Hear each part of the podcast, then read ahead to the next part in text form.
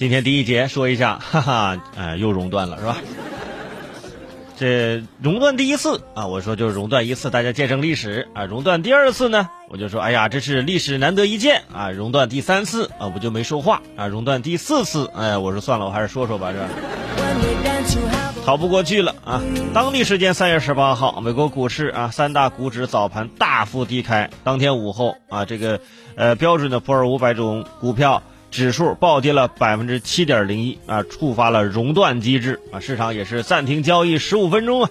这是美国股市十天内的第四次触发熔断机制，也是一九八八年来设立熔断机制以来的第五次熔断。另外，根据央视新闻啊，截至北京时间十九号凌晨，呃，道指跌至了一万九千五百六十七点。二零一七年一月二十号啊，特朗普宣誓就职当天的道指收益是一万九千八百二十七点，这意味着啊，特朗普就职以来道指的涨幅在盘中已经是全部抹去了。当然了，比之前还是稍微高了那么一点点啊，高了一点点。于是很多朋友开始纷纷评论说：“哎呀，十天的时间熔断四次，啊，这我洗头都没这么勤是吧？”问题是什么呢？你看我孩子啊，我孩子才七个月，已经见证了美股四次熔断了啊，比八十九岁的巴菲特只少了一次而已。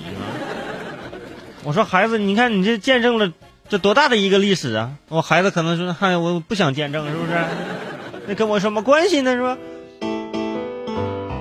于是这个时候问题就来了啊！很多朋友在前几次熔断的时候就已经在问这个问题，但是我呢也一直在观望啊。结果这第四次又熔断了，还是跟大家说一下，大家的问的这个最多的一个问题就是说，为什么？你看之前啊，这个美国也经历了很多事情啊，像什么阿富汗战争啊，还是九幺幺事件呢，包括零八年的这个金融危机等等等等，都没有出现过像这样的熔断。而且这样的熔断一出现就来了四次，这是为什么？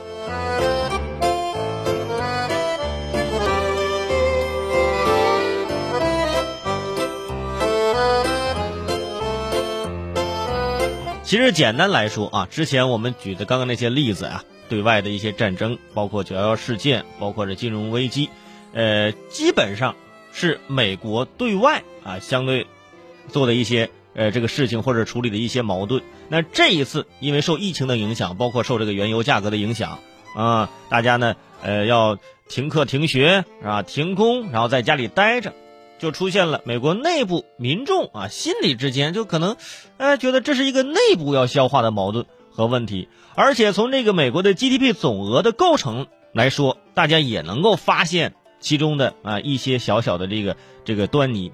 美国 GDP 总额已经高达是二十万亿美元，是日本的四倍，是中国的一点五倍。这里面占比最大的产业，可能很多朋友呢想不到。那在二十万亿美元的 GDP 里面，文化与娱乐产业贡献了超过八万亿美元，占到美国 GDP 比重超过百分之四十，排名第一。文化和娱乐产业。占了 GDP 的百分之四十，这个在很多国家基本上就做不到啊。所以说，跟大家开玩笑的说，是吧？中国的经济总量是实打实干出来的，美国经济总量人家是玩出来的啊。文化与娱乐吗？这里面包括什么？包括影像、赛事、娱乐、刊物、文化用品、文化旅游等。呃，产品的设计呀、制作呀、发行等等等等。你看这次疫情最大的影响，就是这些产业，是 NBA 这橄榄球这赛事全都停摆了，哎，迪士尼啊关门了，拉斯维加斯赌场也停业了，电影院关闭了，啊，花木兰呢，速度与激情九啊电影撤档了，碟中谍停拍了，五十人以上的聚会被禁止了，向全球发布了一个旅行的禁令。这些就导致文化与娱乐产业对于美国 GDP、对于美国经济的贡献现在是大幅的下降。这对于美国人来说是绝对的灾难，毫不夸张的说，停掉这一切，对于一些美国人来说，就可能失去了生活的意义了。你不让我看比赛，你不让我看电影，你不让我聚会，你说你说我你说我还有什么意思？但是，嗯，你拒拒绝，或者是你不让他禁止啊出去聚会，呃，或者出去玩，这美国人自己内心是很抗拒的。你看这美国的国宝，这股神巴菲特啊，快九十了，他接受采访时说了：“我不会因为疫情取消我的这个旅行计划。”这不光是美国的朋友啊，很多这西方国家的朋友是不是都是这样？比如说三月十七号，呃，英国首相鲍里斯·约翰逊的父亲，啊，就是做客节目接受采访，他说自己在疫情下依然还要去酒吧。你说你不让我去酒吧，你说我我得多难受，是吧？这个时候还非得出去，是吧？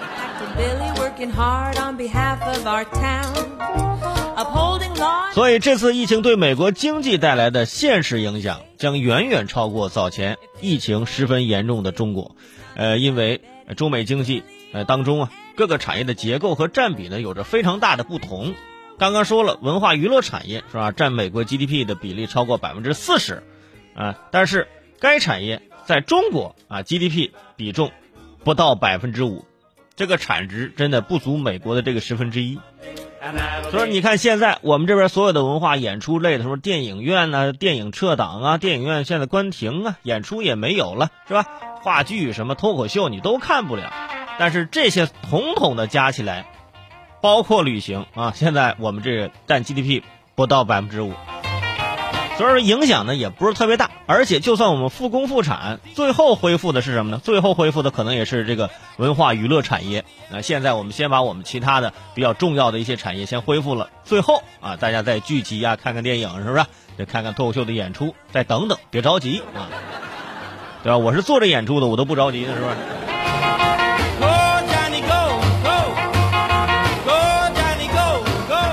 所以你就知道为什么。这一次，美国股市啊，在这管制和加强之际，出现了四次熔断。哼，呃，因为这种管制对美国经济的伤害，是恐怖袭击以及什么战争都是无法比拟的。在美国啊，发动了相关的战争，什么阿富汗、伊拉克等战争期间，你去看看美国人的生活和消费，根本就没有受到任何的影响。在国内，他们该怎么过怎么过，是吧？所以这一次不一样了。国内的经济会受到一个严重的影响，包括二零零八年的金融危机，是不是？呃，当然有那么一点影响，但是始终是没有终止美国人的文化娱乐活动。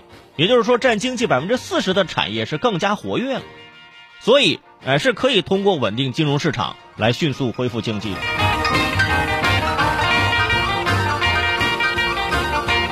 所以，你仔细看一看每个国家的这 GDP 的占比啊。经济里面的这个构成啊，你会发现有的时候完全是出乎你的这个意料。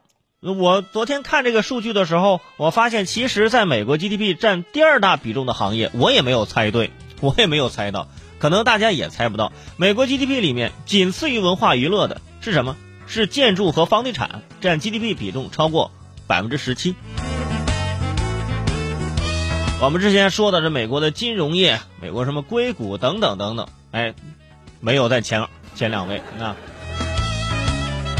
那中国的建筑和房地产行业，大家觉得这肯定是非常重要。但是建筑和房地产行业占中国 GDP 的比重没有美国高，中国呢只有百分之十三。而且美国的房地产行业呢本身就是一个国际市场，全球每年有超过两千亿以上的房产投资的资金涌入啊流入到美国市场。美国房地产市场占全球海外房产投资市场的三分之一啊，是全球最大的房产投资目标市场。结果现在因为疫情的关系，是吧？有很多这个禁止到这个美国旅行啊，或者是出入也不是很方便，对，进出不是很方便。现在也导致美国的这个房地产和建筑业，嗯，也面临很大的问题。那疫情对房地产行业带来的影响，在中国也很大。比如说二月份全国的房产市场，对不对？这个交易额就可以真的可以忽略不计了。相对于往常来说，可以忽略不计了。随着旅行禁令的持续，美国房地产市场也将陷入到这种戛然而止的境地。所以啊，排名前两位的啊，一个是文化娱乐产业，一个是建筑房地产，加起来已经高达百分之五十七的。啊，这个 GDP 的占比，所以这是为什么目前啊，在美国的这个股市出现了短期内的四次熔断。当然了，我说这些呢，只是其中的原因之一，还有很多啊比较复杂的其他原因，咱节目咱就不说了，是吧？为什么不说呢？因为的确啊说不完，另外呢就是我也看不懂啊。能说出其中的一两个原因，大家想想明白，消化消化就可以了。但是还是那句话，现在经济一体化、全球化啊，就是任何一个国家的经济的呃这个崩溃，或者是经济的这个这个股市的熔断，对全世界啊都是有相应的影响。不要觉得说啊，他那熔断了，我这是不是没啥？